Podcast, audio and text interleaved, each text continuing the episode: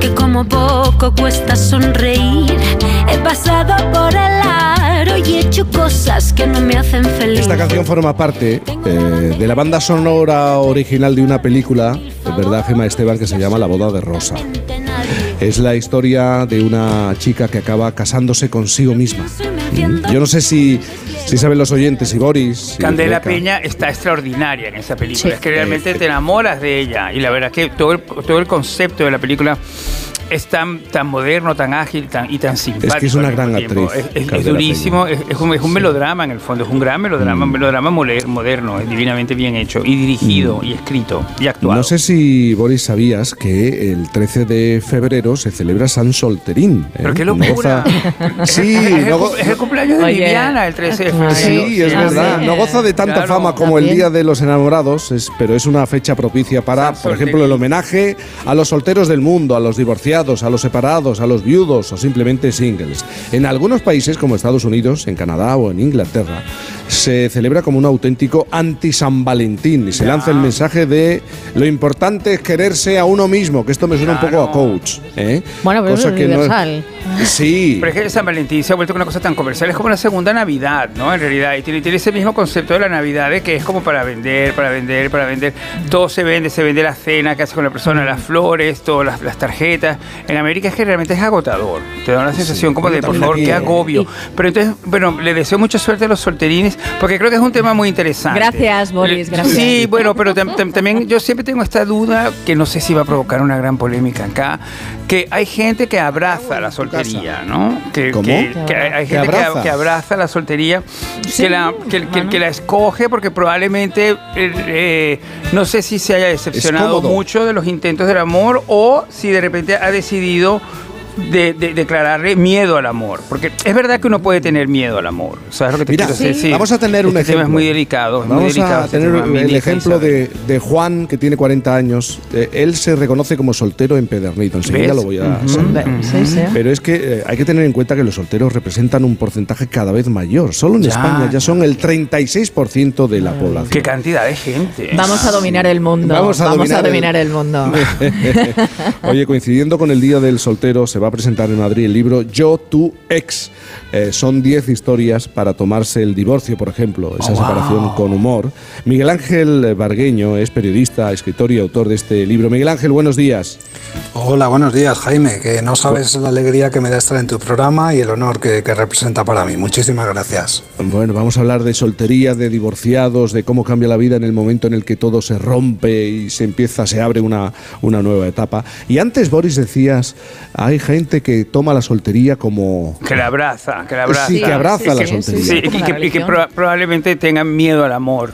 Y a las, las amor, las sí. consecuencias del amor. Es que Se- una, una se- relación es algo que puede provocar cierto miedo, cier- cier- cier- cierta aprehensión. Claro, y, cu- y cuando ya encuentras confort o te Mm. sientes cómodo en ese estado, bueno, pues, pues al final acabas alargando. Ay, Miguel Vuelve, Ángel, vuel- vuelve qué a aflorar el miedo. Te lo Miguel Ángel, ponemos muy explícalo. difícil. Miguel Ángel, explícalo porque muy acabo, acabo de ver tu libro en la redacción, que fui a buscar un café y ya me parece como una... Yo creo que es como una señal que yo haya visto primero tu libro y ahora te vaya a hablar contigo. No sé si nos vamos a terminar enamorándonos en esta Sí. conversación. Por ejemplo. Uy, pero vamos a ver, ¿Entiendes? ¿Qué opinas? Miguel ¿Qué Ángel, se le puede poner humor, se puede manejar con humor. Mm. Esto de la separación, el divorcio, o sea, tiene, tiene su punto gracioso. Claro, yo creo que una vez que superas todos los temas de juicios, eh, pensiones, eh, el control de los hijos y lo tienes. ver cómo se supera eso, solo, Miguel. No, eso digo y la- yo. el- el- el- la sensación de decir no valgo para nada, no me voy a no me puedo, no puedo vivir en pareja nunca más. Tal. Una vez que superas todo eso, te quedas, te quedas nuevo. Con lo cual, yo creo que no, ya en serio, Wow. creo que es maravilloso porque se supone que antes, o sea, si te has separado es porque estabas mal. Entonces, ahora tienes que verlo mm, como que vas a estar mejor. Y yo creo que todas las situaciones que se derivan de, estas, de, de- de- de este trance, pues, pues, pues, pues pueden verse desde una óptica divertida y con humor. Porque las historias que recoges en tu libro son ficticias, pero vamos, eh, están basadas en hechos reales, es lo que se suele de- decir. No sé si te identificas con alguna de ellas, de estas 10 historias. Sí, con muchas. eh, bueno, pues son 10 historias, 10 personajes, 5 chicas y 5 chicos que se acaban de separar y afrontan cada uno de ellos un problema, ¿no? Eh, pues el económico, eh, quien tiene hijos adolescentes y cuando son dos adultos en casa, pues lo tienen todo bajo control, pero uno solo, pues es complicadísimo, no te puedes duplicar. El tema, hay gente que durante una temporada se tiene que ir a casa de sus padres hasta que se organiza, ¿no? Aunque tenga 40 años. En fin, que eh, hay quien ha vivido siempre en pareja y le gusta estar en pareja y lo primero que hace al día siguiente es, es buscar eh, buscar novio o novia y entra en este- estas aplicaciones. Entonces, mm, sí, todo eso es, es ficción lo que yo he escrito, pero basado en, en- en hechos reales, por así decirlo.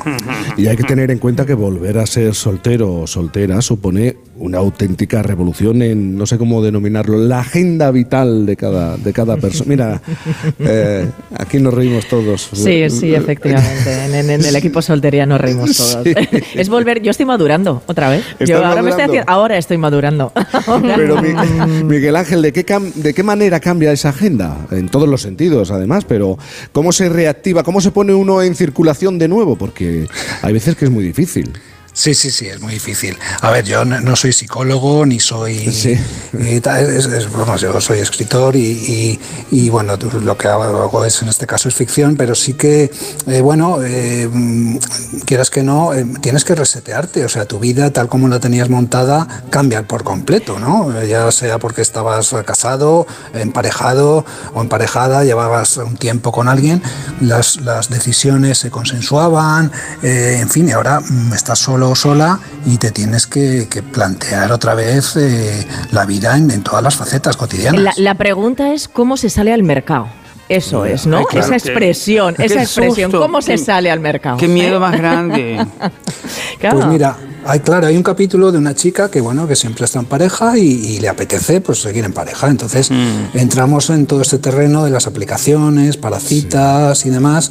Que bueno, yo no, yo no lo aconsejo. Yo no lo aconsejo, eh, he pasado por ahí, Ya. pero yo creo que donde esté el, el conocer a alguien eh, en la calle, una mirada con su forma de reír, eh, su forma, sus gestos. Eres un eh, clásico. Claro, soy un eso es clásico, una monada, soy- ese momento es muy mono, pero, pero ¿qué es lo peor Se que le tiene puede que pasar? Ángel, de todas maneras, compañeros. Una última pregunta, Boris. si ¿Qué es, lo, ¿Qué es lo peor que te puede pasar en una cita?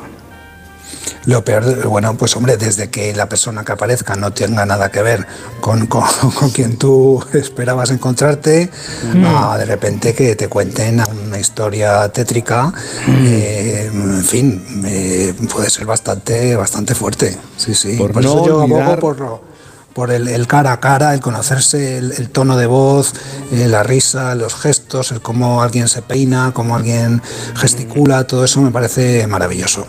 Bueno, por, por- por no olvidar una cuestión que tiene que ver con la economía, ¿no? El soltero o la soltera entra a formar parte en esta etapa de su vida mm, de otro de otra clase social, ¿eh? porque antes los gastos eran compartidos, Ah, o se supone claro. que eran compartidos. Un poco más ahorrativo el soltero. y todo ¿no? esto cambia, Claro. ¿verdad, Miguel Ángel? Sí, sí, eh, efectivamente, porque yo no sé por qué mm, se duplican todos los gastos, ¿no? Entonces, hay gente que, que, que, que no que, que tiene su, su. no es pobre, tiene un sueldo, tal, pero no tiene dinero. Entonces es, bueno, hay otro capítulo dedicado a esto y entonces entran pues desde el trabajo de investigación en los supermercados para no ya las marcas blancas, sino esos, eh, es- esos filetes de pollo que ya están con la pegatina eh, de 30% y los ves que están un Pero que tonito esto ya es gris. tétrico, esto es tétrico. Ese tono gris, sin duda, que le, le aporta uno, uno- un- pues una- unos matices interesantes, ¿no? Yo creo que, que- que es interesante también. Pero cuando uno, pero cuando uno es soltero y regresa otra vez al campo de soltero tras una pareja, ¿no ha aprendido algo? ¿No, no, no trae algo aprendido por lo menos de la vida doméstica? Claro, por supuesto. Por eso digo que, que siempre es positivo. O sea, de- de todas las etapas son buenas y todo lo, que- lo que se ha aprendido, pues aunque sea para, para no repetir errores, pues, pues bienvenido sea. Miguel Ángel Bargueño, yo, tú, ex, eh, 10 historias para tomarse el divorcio con, con humor. Eh, Miguel Ángel se tiene que marchar, pero Qué gracias de divino. verdad, Miguel Ángel. Pero los solteros No, no, no, no aquí. sabemos. Tiene una cita. Ha, ha queda- ha quedado Tiene- con alguien, ha quedado con cita, alguien.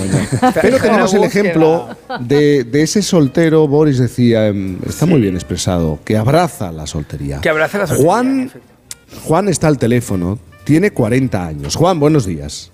Buenos días. Buenos días, Hola, Juan. Juan.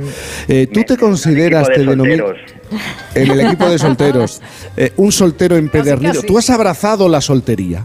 Absolutamente, claro. Viva Es un es- estado civil maravilloso. Sí, pero porque no te ha quedado más remedio porque has visto el horizonte bastante, bastante oscuro o, o porque realmente lo, lo disfrutas y es tu mejor forma de estar. Pues sin duda esto último, porque desde pasar, bueno, he tenido pareja y no y ya no se asocia a ser soltero a ser feo. Es que, es que ahora, ahora mismo hay un, Hombre, un no. abanico amplísimo de, de bueno, de, de ser soltera, pasarlo bien. Hoy en día, como habéis dicho, los porcentajes de solteros eh, es, es muy amplio. Entonces, eh, bueno, pues ahora mismo es que te lo puedes pasar muy bien. ¿Sí? Te lo puedes por- pasar muy bien. ¿Por dónde os movéis, los solteros? Cuéntame. Pues, pues mira, el, el fin de semana pasado estuve, estuve en la Latina, aparte que el tiempo acompañaba, que hacía mucho sol. eh, bueno, pues a las 4 de la tarde de meterte a un, a un bar y, y Y salir a- una discoteca aquello de las ligar. 5 de la mañana y- y, ligar. Qué maravilla. Bueno, prolongar el tardeo. latina, Sí, bueno, es- es- es- esas son las, las, las medidas buenas de la soltería, que de repente no tienes que darle explicaciones a más nadie que a ti mismo, ¿no? Sí. Pues yo, por ejemplo, yo, yo tengo un horario de salida y otro de entrada, ¿no? Que más o menos intento respetar. Ay, sí, ¿sabes? pobre Como- Rubén. Como si, como- como si estuviera otra vez de nuevo en la universidad o en el college, ¿no? Que uno tenía que volver a la habitación a una hora determinada, ¿sabes? Pero, pero estoy muy de acuerdo con el hecho de que celebremos todo esto, pero no olvidemos que la idea de abandonar, de, de tenerle miedo al amor, yo encuentro que sigue siendo un tema muy importante, porque Sí. eh, al final de cuentas, o- o en la- antes hablabais con el tío de Nadal sobre lo del compromiso. Entonces, bueno, la- Sí. la, la verdad que el amor se convierte en un compromiso. Claro. Más que- Absolutamente. Más, más que una búsqueda. Entonces, bueno, claro, también ese compromiso tiene ese tipo como de, de, de- de cercos, de, de fronteras, que hacen las cosas un poquito más complicadas y a veces lo convierten en una trinchera. Porque, Tengo aquí Juan, delante a Viviana en fucsia, maravilloso, que parece como, es como un homenaje a Stephen Sprouse, ese diseñador de los Pues esto 80 es tan un- maravilloso. Espérate, porque se une Viviana a esta conversación, Hola, pero dejadme Viviana. preguntar, buenos días, Viviana. Juan, ¿tú has tirado la toalla? ¿Tú me oyes? Sí, sí. o- Hoy ¿Tú me tenemos un, oyes? Ahora- un ahora pequeño estamos problema con, con lo que Sí, decís te y- oímos, y, lo que llega, pero Incluso vemos el fucsia desde es aquí. casi. Mira, el fucsia es un abrigo que es de David Delfín. Qué monada, es que es divino, me encanta. Entonces he vuelto al fucsia porque me parece que es un color que da vitalidad. Totalmente. Es un color Sí. vital. Un Pero ¿y color- de la soltería qué? Que estamos hablando de la soltería yo soltería. llevo tiempo soltera. Llevo Sí. tiempo soltera, pero mm, respecto a lo que decía Boris de miedo al amor, no le he tenido nunca miedo al amor. Es más, yo creo que las gran cuotas de felicidad que he conseguido en mi vida siempre ha sido cuando he estado enamorada. Bravo, Sí, bravo, sí, bravo, sí, bravo. sí. No me importan los cercos, no me importan los límites, no me importan las fronteras. Eso era como una patria, una bandera, una religión. Lo abarcaba todo en mi vida. Lo que pasa es que en algún momento de la vida, pues eso pasó y ahora estoy en una especie de letargo. Y Sí, claro. estoy feliz en el letargo porque también he recuperado algo que yo no tenía y es saber que puedo ser feliz por mí misma, Claro. conmigo misma. Me, Claro, me dejáis claro. un momento que despida Juan. Importante, Eh, importante. Sí, Ese soltero empedernido te hacía una última pregunta. ¿Tú has tirado la toalla? Nunca se tira del todo la toalla, siempre queda ese, esa, esa brasa, pero bueno, eh, no, hay, no hay que aferrarse a ella, sino que hasta que llegue hay que disfrutarlo.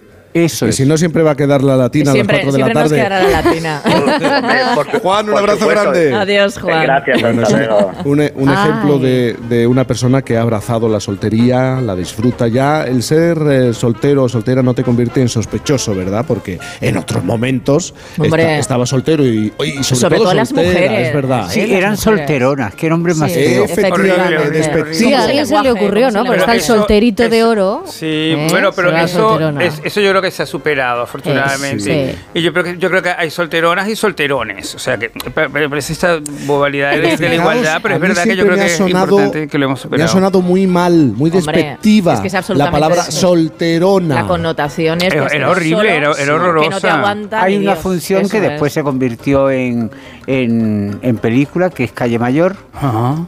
Que Claro. es la señorita de Treveles y, y es una solterona de, Sí. de un pueblo de Claro, totalmente, Sandra totalmente. también. Claro. Totalmente. Entonces no, no, no, no me siento solterona. No. Esto, esto está siendo hoy una montaña rusa. Qué, qué barbaridad. el sensaciones. Sí, vamos, la sol- la vamos soltería da a hacer una pausa. Vamos a hacer una pausa y, y ¿por qué no oímos más del carnaval, este carnaval Eso de Badajoz, en un momento en Por fin es lunes. Por fin no es lunes.